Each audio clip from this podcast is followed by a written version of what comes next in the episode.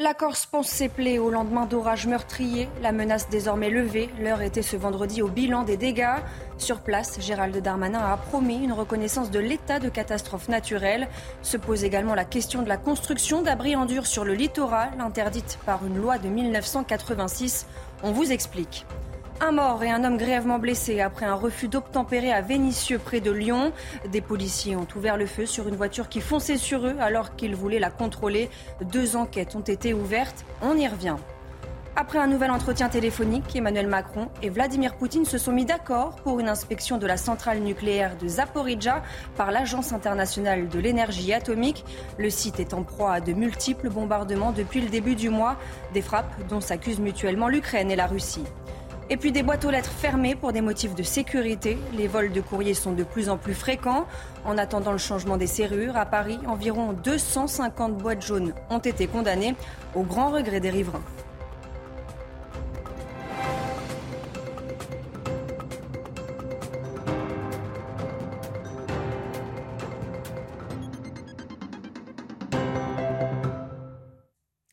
Bonsoir à tous, je suis ravie de vous retrouver pour l'édition de la nuit. À la une, la Corse pense ses plaies au lendemain d'orages meurtriers.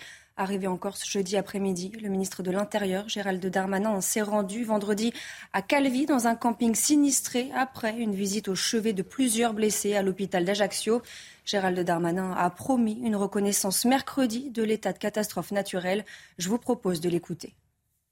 Nous allons avoir la, réunion de catastrophe naturelle dès mercredi pour pouvoir permettre euh, à tous les socioprofessionnels de toucher les légitimes aides dont ils ont besoin pour relancer l'activité économique dans cette période estivale. Et nous avons euh, eu un contact direct avec euh, la présidente de la Fédération des assurances à la demande du président de la République suite à, la réunion que nous avons eue hier soir avec la Première ministre. Nous avons euh, également décidé euh, euh, de pouvoir accompagner sur le long terme l'île de Beauté. Et on a dit avec le président de, la collectivité, bien évidemment, puisque je reviendrai le, le mois prochain, qu'on ferait un point sur l'accompagnement social économique et sur les actions que nous pouvons mener avec le ministre Christophe Béchu. Le ministre de l'Intérieur a également évoqué la question des abris en dur réclamés par de nombreux propriétaires de camping. Mais pour cela, il faudrait revoir la loi littorale qui interdit la construction de bâtiments sur les côtes. Reportage en Corse de Christina Luzzi, le récit de Thibault Marcheteau. Ces scènes d'évacuation d'urgence deviendront-elles récurrentes? Oui, selon les professionnels du tourisme, si la loi ne change pas. Depuis 1986, le littoral français est protégé et les nouvelles constructions en dur sont interdites pour préserver et mettre en valeur les côtes françaises. Seulement, le changement climatique pourrait voir les événements des derniers jours se multiplier. On a du mal à imaginer comment évacuer 700 personnes à moins de disposer d'abris en dur sur place. Voilà. Or, la loi ne nous permet pas de construire des abris en dur. Si ces phénomènes climatiques doivent se multiplier avec le réchauffement à l'avenir, la seule façon de continuer l'exploitation euh, des campings en France sera de permettre la construction de ces abris. Même son de cloche pour le président du Conseil exécutif de Corse. Il y a la, nécessité de repenser l'ensemble des politiques publiques en intégrant les contraintes et exigences du réchauffement climatique et de la transition écologique. Interpellé au sujet de cette loi littorale, le ministre de l'Intérieur assure entendre la demande des sinistrés le bon sens qui consiste à dire, mais dans des cas comme celui-ci qui peuvent se reproduire et où personne ne peut être incriminé, mais dans lequel on doit se protéger bien évidemment, euh, il faudrait pouvoir faire comme en Outre-mer. Euh, des, abris, alors je dis anticycloniques, vous comprenez ce que ça veut dire, ce n'est pas évidemment des, cyclones que nous avons connus ici, mais qui permettent aux gens rapidement de pouvoir se protéger. J'entends cette, cette demande de bon sens et je la relayerai dès cet après-midi au ministre en charge. En plus de cette loi, la couverture en réseau téléphonique est un problème récurrent sur l'île de Beauté et qui complique largement l'action des secours dans ces situations exceptionnelles.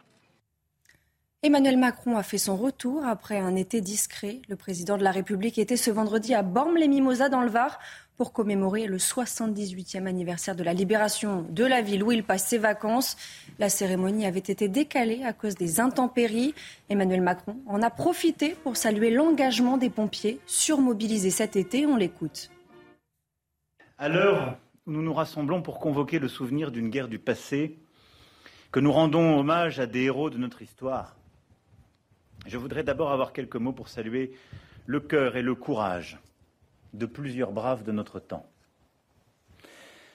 Pour tous nos sapeurs-pompiers mobilisés en Corse, dans le Var et surtout les territoires alentours comme l'ensemble du territoire national qui a pu être sinistré. Face aux incendies d'abord, puis aux orages, aux crues, aux inondations, nos soldats du feu, qui sont aussi nos soldats de l'eau, ainsi que tous les services de l'État et des collectivités, tant et tant de volontaires et de bénévoles, se sont mobilisés pour protéger. Dans l'actualité également, ce drame à Vénissieux près de Lyon, après un nouveau refus d'obtempérer, des policiers ont ouvert le feu sur une voiture qui fonçait sur eux alors qu'ils voulaient la contrôler. Le passager est mort, le conducteur est entre la vie et la mort. Le rappel des faits avec Sandra Buisson.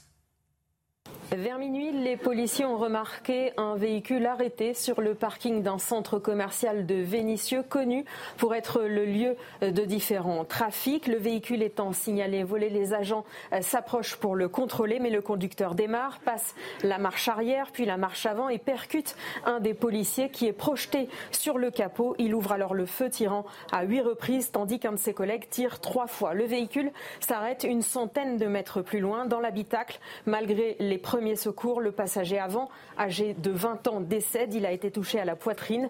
Le conducteur de 26 ans, touché à la tête, est dans un état euh, critique. Le policier percuté, lui, est légèrement blessé aux jambes. Deux enquêtes euh, sont ouvertes. La première confiée à la sûreté départementale pour recel de vol, refus d'obtempérer aggravé et violence avec arme sur agent euh, de la force publique. Une autre enquête est confiée à l'IGPN pour déterminer si l'ouverture du feu s'est faite dans le respect du cadre légal. Elle est ouverte pour violence avec arme par personne dépositaire de l'autorité publique ayant entraîné la mort sans intention de la donner.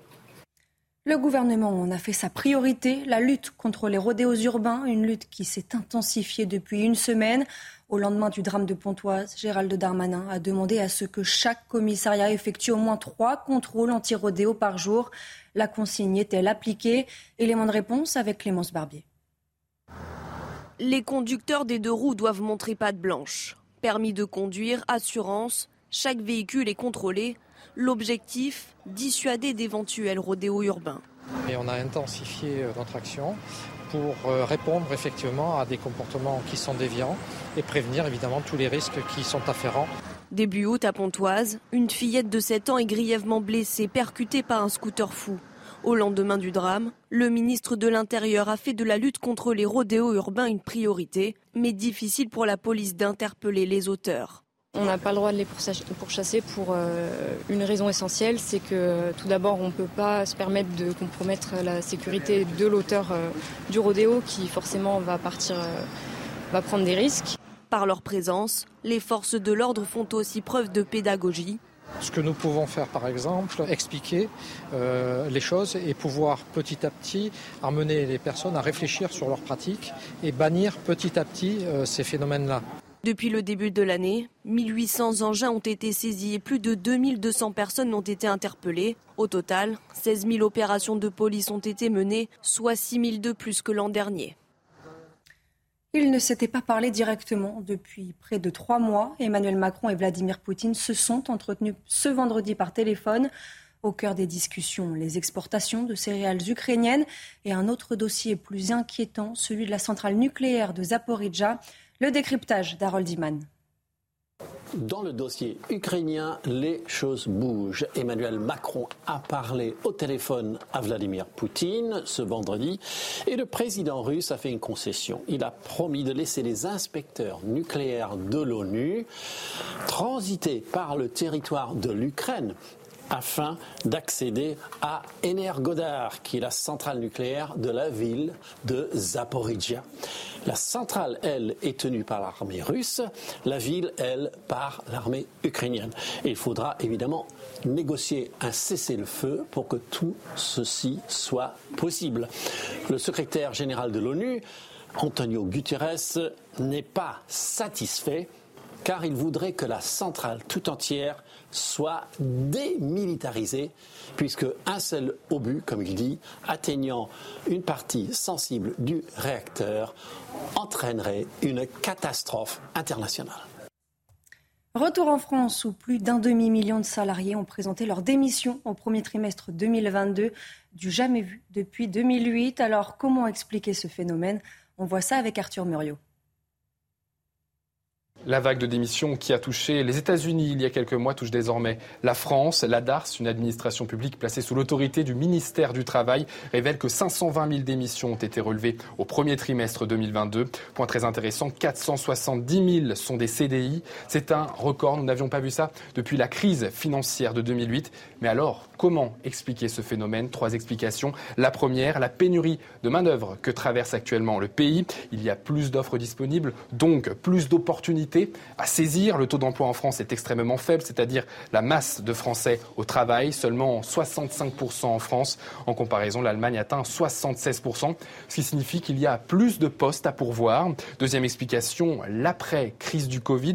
Lors des confinements à répétition, beaucoup de Français ont voulu changer de mode de vie, quitter la ville pour aller s'installer à la campagne. Une démission est souvent nécessaire pour ce changement de vie. Et enfin, ce qui peut expliquer de quitter plus facilement son travail, eh c'est l'indemnité d'émission en place par le gouvernement. Elle permet de démissionner tout en conservant une couverture sociale, ce qui peut permettre à certains de créer son entreprise en toute sécurité. 43,5%, voici l'augmentation du prix des billets d'avion au mois de juillet, conséquence de la flambée des prix du kérosène et une forte hausse de la demande. Et mauvaise nouvelle, cette hausse devrait se poursuivre dans les prochaines semaines. On vous parle souvent des conséquences de la sécheresse en France. En voici une autre.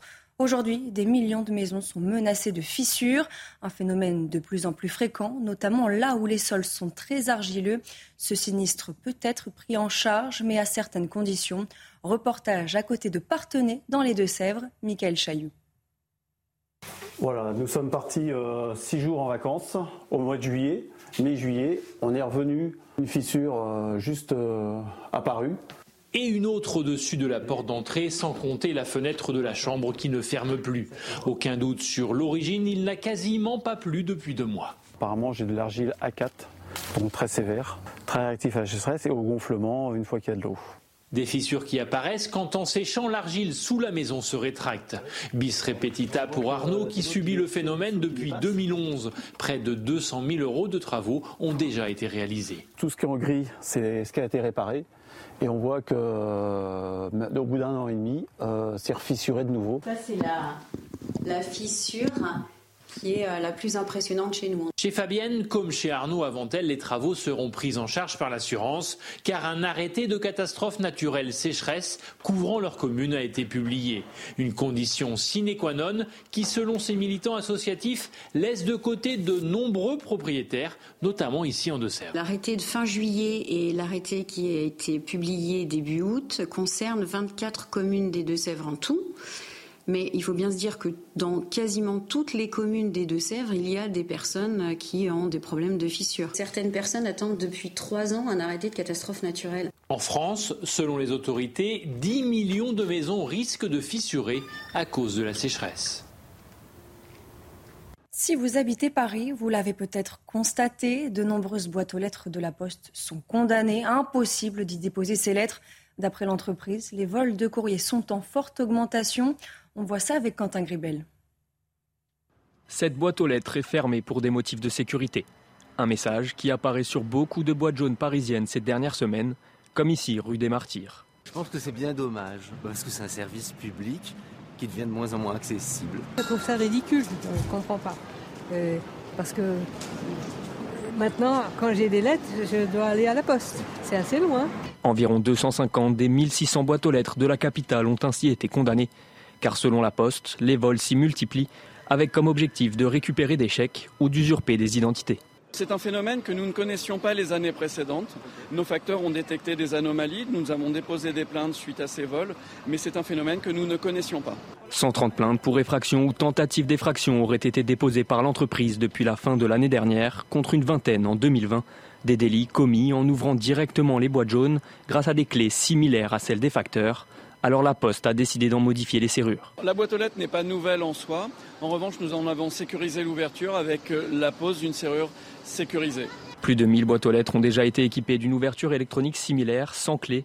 Celle toujours condamnée devrait rouvrir d'ici la fin de l'année 2022. Le fléau des emballeurs clandestins à l'aéroport Roissy-Charles de Gaulle.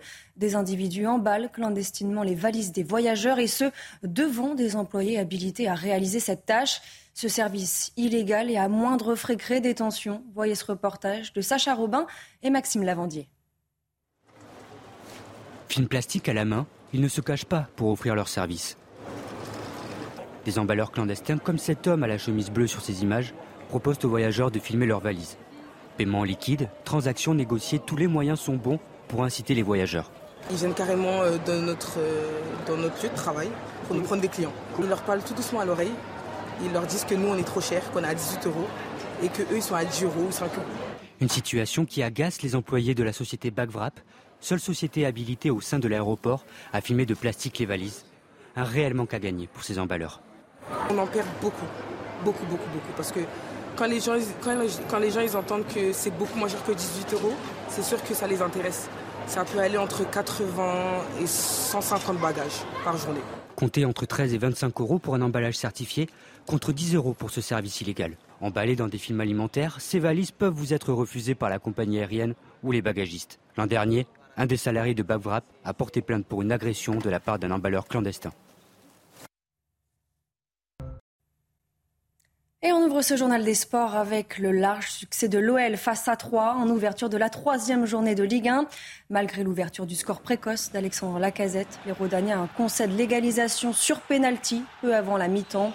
Au retour des vestiaires, les Lyonnais n'ont pas traîné avec des réalisations coup sur coup de Nicolas Tagliafico et de Tété. Le Brésilien y est même allé de son doublé en fin de rencontre. Score final 4 buts à 1.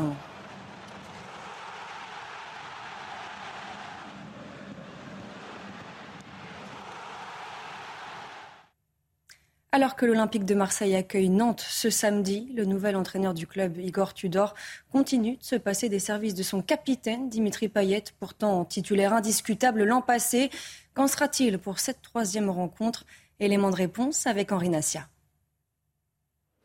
Dimitri Payet va-t-il enfin démarrer un match avec l'OM cette saison? Lors des deux premières journées, il était remplaçant au coup d'envoi. Un choix sportif, une explication laconique.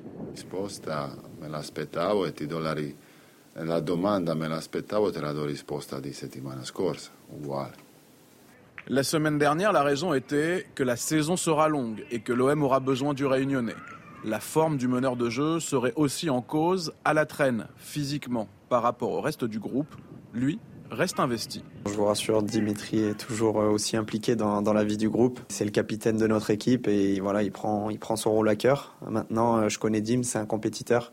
Euh, je sais que ça lui plaît pas d'être sur le banc comme tout joueur de foot, donc il fait ce qu'il faut pour, pour revenir. Un déclassement forcément frustrant, mais une volonté assumée de prendre du recul sur sa situation personnelle. Pour lui, ça n'a pas d'importance en fait, parce que voilà, c'est seulement un brassard sur, sur le bras. Moi, franchement, c'était absolument pas un geste réfléchi. Quand je l'ai vu rentrer sur le terrain, c'était spontané. Je lui ai donné parce que parce que c'est Dim et que c'est notre capitaine. Et il m'a dit non, non, c'est bon, garde-le pour la fin du match. Euh, même s'il n'a pas le brassard, c'est lui notre capitaine et c'est lui qui, qui gère euh, le navire. Encore un peu de temps pour retrouver la lumière, la liberté. Le capitaine n'a pas abandonné. En tennis, ça passe encore pour Daniel Medvedev au terme d'une rencontre accrochée. Le numéro 1 mondial s'est défait de l'américain Taylor Fritz et se qualifie pour sa première demi-finale de Masters 1000 de la saison. Victoire 7-6, 6-3 en 1h40.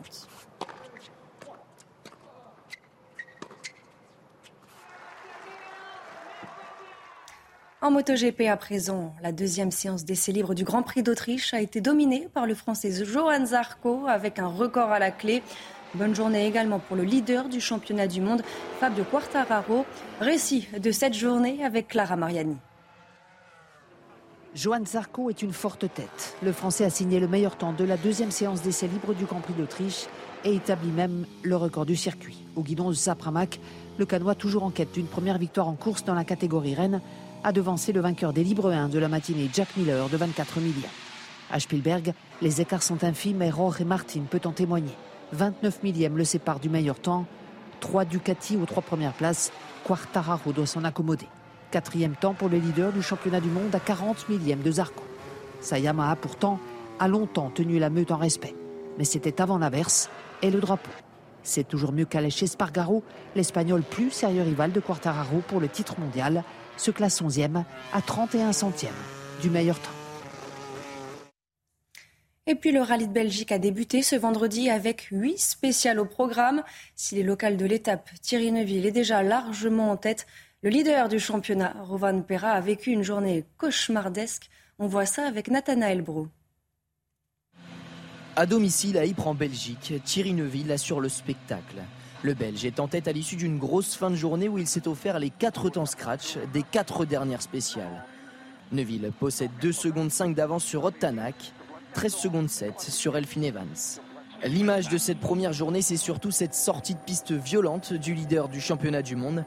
Calero Van Pera a dû abandonner après la deuxième spéciale. Le Finlandais avait pourtant une infime occasion de s'offrir dès ce week-end son tout premier titre de champion du monde WRC. C'est raté, il faudra donc encore patienter. La Corse pense ses plaies au lendemain d'orages meurtriers, la menace désormais levée. L'heure était ce vendredi au bilan des dégâts. L'état de catastrophe naturelle doit être décrété. Restez bien avec nous, on y revient dans quelques instants sur CNews. Retrouvez tous nos programmes et plus sur cnews.fr.